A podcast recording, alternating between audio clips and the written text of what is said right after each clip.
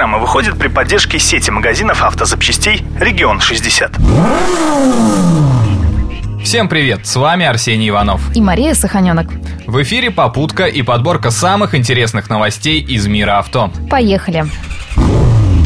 Шумиха вокруг проекта «Кортеж» не стихает уже который месяц. А все потому, что разработчики пообещали пересадить президента и других чиновников на наши лимузины уже через два года. По словам министра промышленности Дениса Мантурова, на первом этапе будет собрано 200 машин, а в дальнейшем планируется целая линейка таких авто – минивэн, кроссовер, седан и президентский лимузин. Правда, когда именно создатели продемонстрируют свои разработки, пока не ясно. Надеюсь, «Кортеж» не повторит историю Йомобиля, канувшего в лету.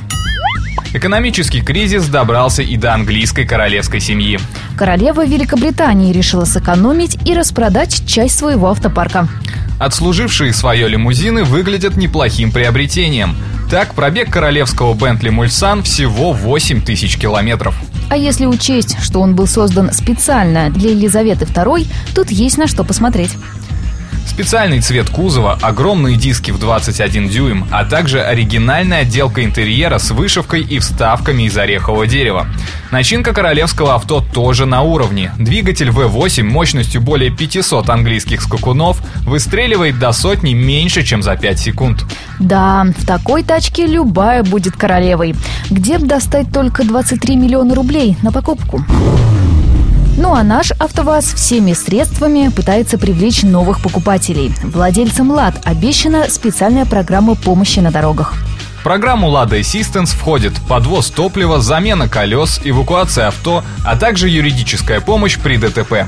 Правда, все эти привилегии будут действовать в радиусе 30 километров от города. Эх, мне бы такую помощь. К сожалению, программа рассчитана только на новые модели, так что придется тебе по старинке на тросе кататься. Очень смешно. Японские инженеры Lexus научили прилипать водительское кресло к пилоту. Клеем, что ли, намазали? Не совсем. Кресло разработано совместно с компанией-производителем продуктов с застежкой-липучкой. Именно она в основе новинки, которая не позволит водителю съехать с сиденья даже при перегрузках в 3G. Правда, чтобы реализовать потенциал кресла, придется надеть специальный костюм, что, как вы понимаете, не очень удобно. Не переживай, в Lexus уже подумали об этом и разработали коллекцию деловой одежды со специальными вставками. Надеюсь, я в это не влипну. Но пока японцы пытаются приклеить водителя к креслу, Мерседес выводит на дороге целую колонну беспилотников. Причем не городских малышей, а настоящих грузовиков. Все, теперь буду от Мерсов на дороге держаться подальше. Не переживай, ведь на всякий пожарный в кабине сидят пилоты, которые вмешиваются в управление в экстренной ситуации. Кстати, тягачи будут обмениваться между собой информацией, сканируя дорогу с помощью камер и интернета. Интересно, что реакция автопилота намного быстрее, чем у обычного водителя, всего лишь одна десятая секунды.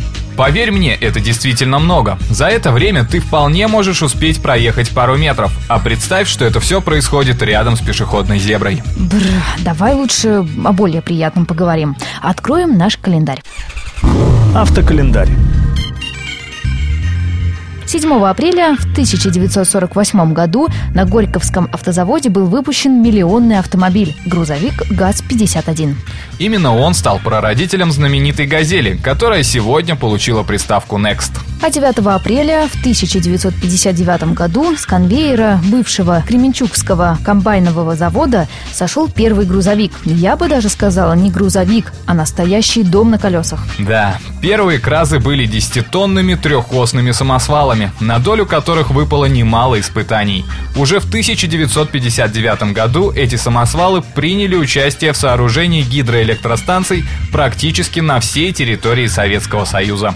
Ну а 9 апреля 1971 года родился один из самых известных автогонщиков мира – Жак Вильнев. Всего за свою карьеру в формуле Жак выиграл 11 гонок. Немного, откровенно говоря. Все дело в его фирменном рискованном стиле пилотажа. Это так часто приводило к крупным авариям, что гонщика прозвали «сорви голова». Надеюсь, среди наших слушателей таких сорви голов на дороге нет. На этом у нас все. Удачи в пути.